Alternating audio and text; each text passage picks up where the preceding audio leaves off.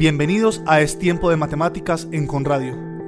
Mi nombre es Carlos Díez y los estaré acompañando durante la próxima media hora para compartir con ustedes noticias, personajes, historias, curiosidades, retos, publicaciones y algo de humor. Todo relacionado con el mundo de las matemáticas. Acompáñenme.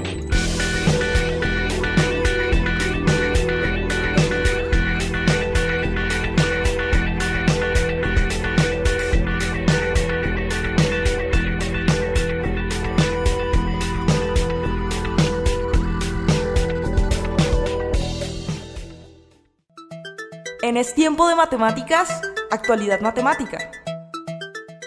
Los que me conocen saben que para mí el sistema operativo de Apple es el mejor sistema operativo, incluido con el hardware que trae. Sin embargo, hay otro sistema operativo al que le tengo un especial cariño y es Linux. Linux es un sistema operativo de código abierto, de base libre, y tiene diversas distribuciones dependiendo de quiénes lo desarrollen. Algunas de esas distribuciones Incluso son distribuciones pagas, es decir, son cerradas. Distribuciones como Red Hat, Fedora, Debian y Ubuntu son las más nombradas en Linux. Particularmente, Ubuntu es una distribución que es bastante difundida en el medio de la informática. Como dato curioso, Ubuntu es una regla ética sudafricana enfocada en la lealtad de las personas y las relaciones entre estas. Ubuntu como les decía, tiene muchas distribuciones regadas por todo el mundo.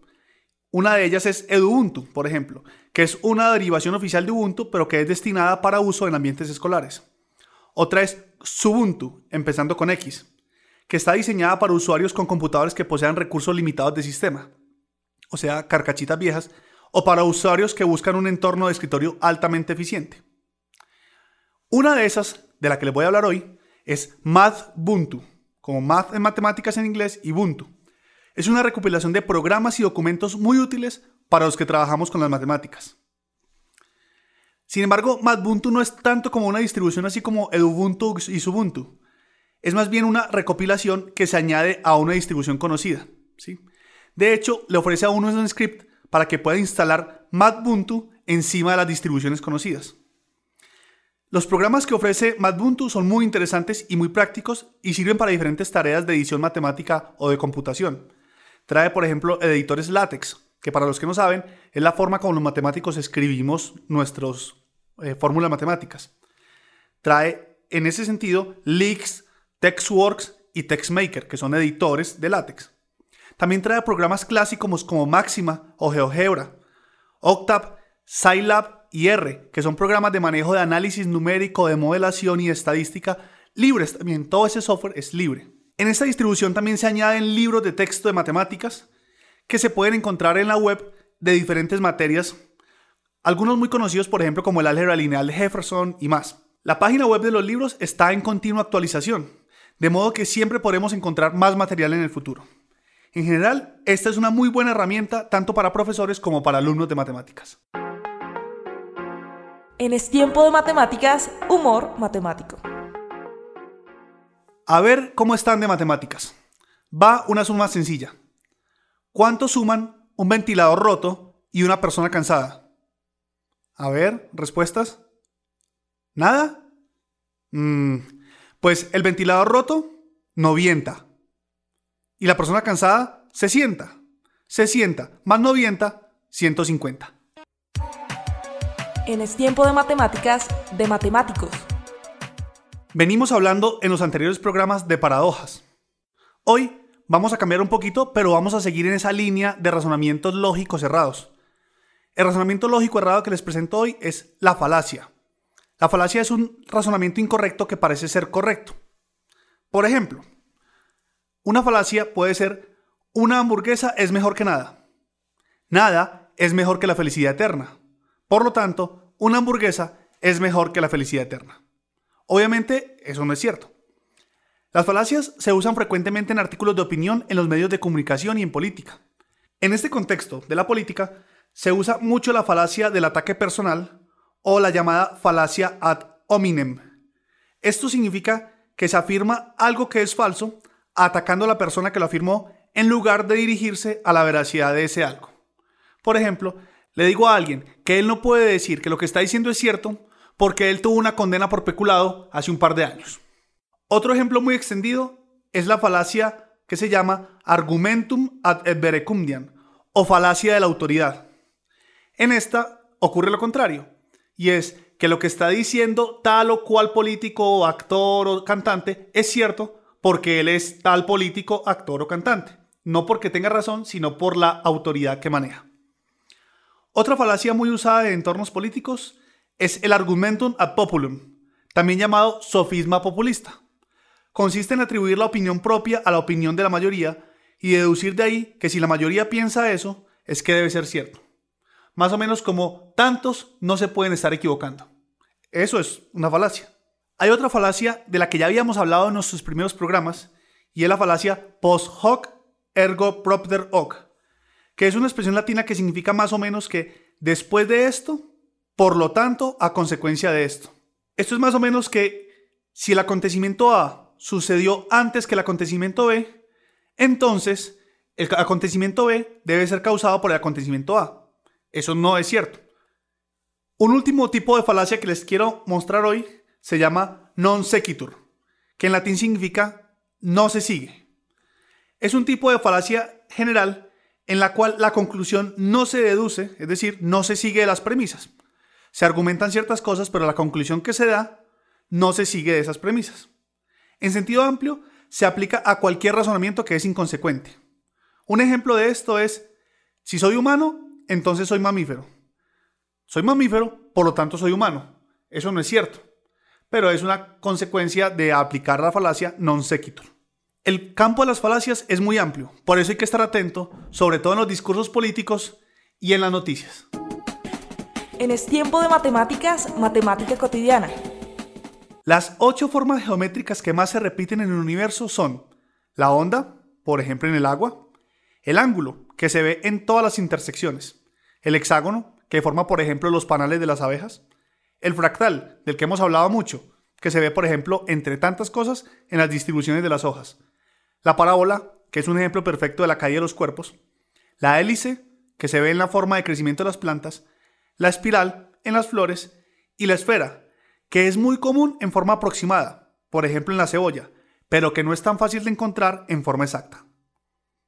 Recordemos que en una esfera todos los puntos de la superficie están a la misma distancia del centro, y que además es de todas las figuras la que tiene menor área de superficie dada una cantidad fija de volumen. Es decir, si usted quiere gastar poquito en el empaque, empaque en forma de esfera. Si nos centramos en la búsqueda de esferas, una de las más perfectas que podemos encontrar en la naturaleza que nos rodea es el astro rey, el Sol. Si el Sol se redimensionara, se pusiera a escala de una pelota de playa, sería tan perfectamente esférico que la diferencia entre el diámetro más ancho y el más estrecho no sería más grande que el grosor de un cabello humano. Es decir, que si el diámetro de la esfera solar midiera un metro, su diámetro ecuatorial sería solo de 17 millonésimas partes de metro mayor que el diámetro que lo atraviesa del polo norte al polo sur, que además coincide con su eje de rotación. Es decir, son virtualmente iguales. Esto lo sabemos gracias a los nuevos instrumentos de medición, concretamente el empleado por investigadores de la Universidad de Hawái, la Universidad de Stanford y la Universidad de Ponta Grossa en Brasil. Se llama el Helioseismic and Magnetic Imager del Observatorio de Dinámica Solar, un telescopio solar de la NASA que obtuvo su primera imagen de nuestra estrella en 2010. Ahora, a salir a la calle a buscar más formas matemáticas. En Es Tiempo de Matemáticas, historias. En la década de 1930, una serie de libros relacionados con las matemáticas comenzaron a tener éxito en las librerías. El autor de aquellas obras era un sospechoso Nicolás Bourbaki, desconocido hasta entonces. Estos tratados permitían a los estudiantes tener unos buenos manuales de ciertas materias que era hasta entonces algo muy complicado de conseguir. Nicolás Bourbaki nunca existió, sino que era el nombre que usaron un grupo de matemáticos para firmar los libros. El objetivo de esos tipos era unificar criterios en ciertas áreas de la matemática que por aquel entonces estaban muy desorganizadas. Al principio del siglo XX hubo una gran revolución en las matemáticas, y cuando hay revoluciones regularmente se desorganizan las cosas. Nicolás Bourbaki, o el grupo que estaba detrás de él mejor, de ese nombre, porque no era realmente una persona, lo que quería era poner orden dentro de esos descubrimientos recientes en el siglo XX. El nombre de Nicolás Bourbaki surgió de un seminario al que asistieron algunos de aquellos matemáticos que componían el grupo, particularmente Henry Cartan y Andrew Weil, que escribían los libros en la sombra. Durante el seminario se denunció un teorema de Bourbaki, al parecer tan absurdo como sorprendente, y que debía su nombre a un oficial francés de la guerra franco-prusiana llamado Denis Bourbaki. Es decir, el señor Bourbaki sí existió, pero no como matemático.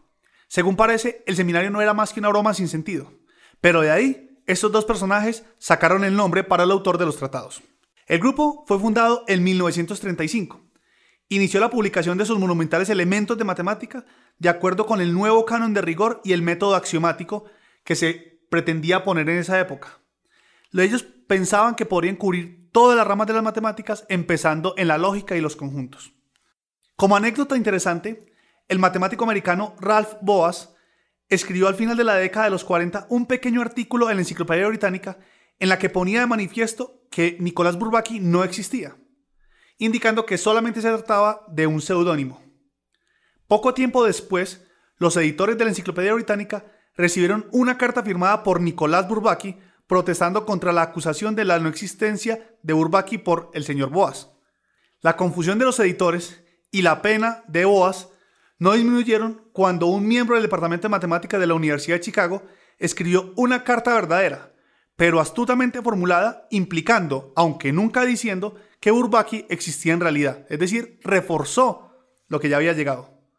Bourbaki, el grupo, logró llevar a cabo su venganza reuniendo todas sus fuerzas policefálicas e internacionales. Así la corporación hizo circular un rumor de que el mismo Boas no existía. Según Bourbaki, BOAS era el acrónimo que utilizaba un colectivo de jóvenes matemáticos norteamericanos que actuaban como editores de Mathematical Reviews. Es decir, le devolvieron la pelota los de Bourbaki a Boas y lo dejaron sin existir. Bourbaki es un grupo que todavía existe y sus últimas publicaciones en el año 2006 siguen dando fe de esa intención de axiomatizar todas las matemáticas desde la lógica y los conjuntos. En Es Tiempo de Matemáticas, mala matemática. Una definición de lógica que debería estar en el diccionario es la que voy a decir a continuación. Es el arte de pensar y razonar en estricta concordancia con los límites e incapacidades de la incomprensión humana. Para demostrarles esto, voy a darles un ejemplo hoy basado en el silogismo. El silogismo es el fundamento de la lógica. Un silogismo consiste en una premisa mayor, una premisa menor y una conclusión. Voy a darles un ejemplo. Los planetas son redondos. Esa es la primera premisa o premisa mayor. La Tierra es un planeta. Esa es la segunda premisa. La conclusión es que, por lo tanto, la Tierra es redonda. Sin embargo, combinar silogismos con herramientas matemáticas como la proporcionalidad puede ser muy peligroso. ¿Les muestro? Imaginen esa premisa mayor. 60 hombres pueden realizar un trabajo 60 veces más rápido que un solo hombre. Eso es claro. La premisa menor. Un hombre puede cavar un pozo para un poste en 60 segundos. Eso es una verdad.